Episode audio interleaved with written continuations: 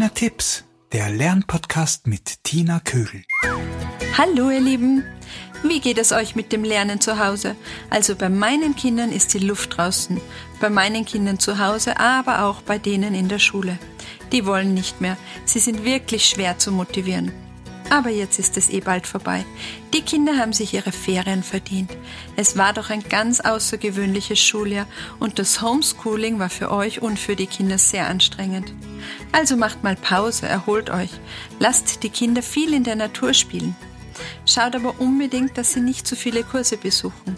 Es ist wichtig, dass sie Zeit für Langeweile haben, denn nur aus Langeweile entwickeln sie selbstständig neue Spiele oder Bastelideen. Der Hamburger Erziehungswissenschaftler Peter Struck schreibt in seinem Erziehungsbuch dazu, Eltern sollten auf den Mir ist so langweilig Satz am besten gar nicht reagieren. Das Kind brauche Freiraum, um selbst Ideen zur Beschäftigung zu entwickeln. Und der dänische Familientherapeut Jesper Juhl sagt sogar, umarmen Sie Ihr Kind und sagen zu ihm herzlichen Glückwunsch, mein Freund. Es interessiert mich zu sehen, was du jetzt tust. Die Langeweile ist für die Kinder ein wichtiger Motivator, der die Entwicklung anstößt. Wenn sie Langeweile erleben und dieses Gefühl beseitigen möchten, müssen sie sich etwas überlegen. Sie müssen kreativ werden und nachdenken, mit welcher Aktivität sie diese Langeweile vertreiben können. Dann suchen sie nach Aktivitäten, die sie interessieren und motivieren. Die Kinder lernen so, sich selber neue Herausforderungen zu suchen. Ohne Langeweile gibt es keine Kreativität. Die Psychologin Vanessa Lappoint schreibt in einem Beitrag für die Huffington Post, Kinder müssen in ihrer eigenen Langeweile versinken, damit die Welt um sie herum so still wird, dass sie sich selbst hören können. Diesen Satz finde ich besonders schön und so wahr. Gebt den Kindern aber auch nicht das Handy oder den Fernseher, wenn ihnen langweilig ist, denn dadurch kann keine Kreativität entstehen. Ich weiß selber, wie schwierig das manchmal ist, aber es lohnt sich, es auszuhalten. Die Kinder lernen dann immer schneller eine Lösung für ihre Langeweile zu finden und sich selbst zu beschäftigen. Probiert es doch einfach einmal aus. Oft erleben die Kinder Langeweile, wenn bei ihnen der Stress wegfällt. Das ist häufig am Wochenende oder in den Ferien der Fall. Zum Beispiel, wenn die Wochen oder die Tagesabläufe stark getaktet sind.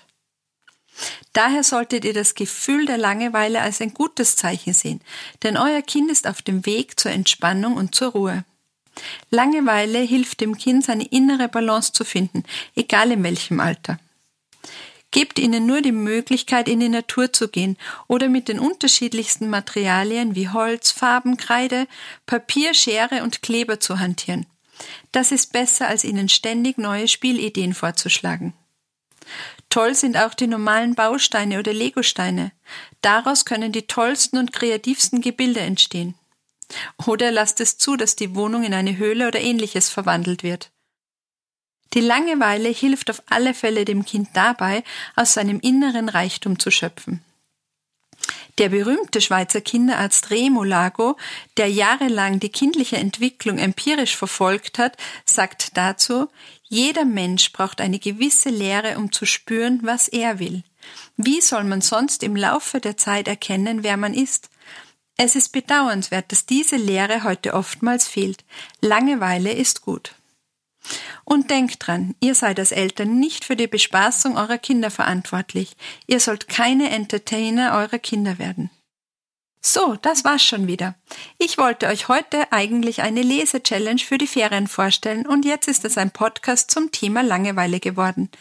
Ich finde dieses Thema so wichtig und hoffe, es hilft euch ein bisschen, euch mit der Langeweile anzufreunden. In diesem Sinne wünsche ich euch eine langweilige Woche und ich werde euch die Lese-Challenge demnächst vorstellen. Schreibt mir doch gerne, über welche Themen ich noch einen Podcast machen soll. Ihr könnt mir auf tina.tinatips.com schreiben oder auf Instagram unter Tina Tips Podcast.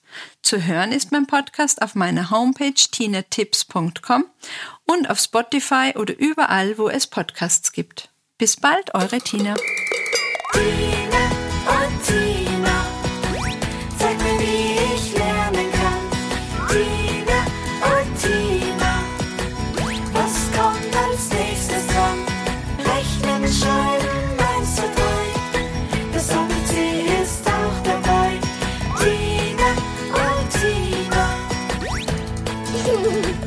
Zeig mir, was ich kann.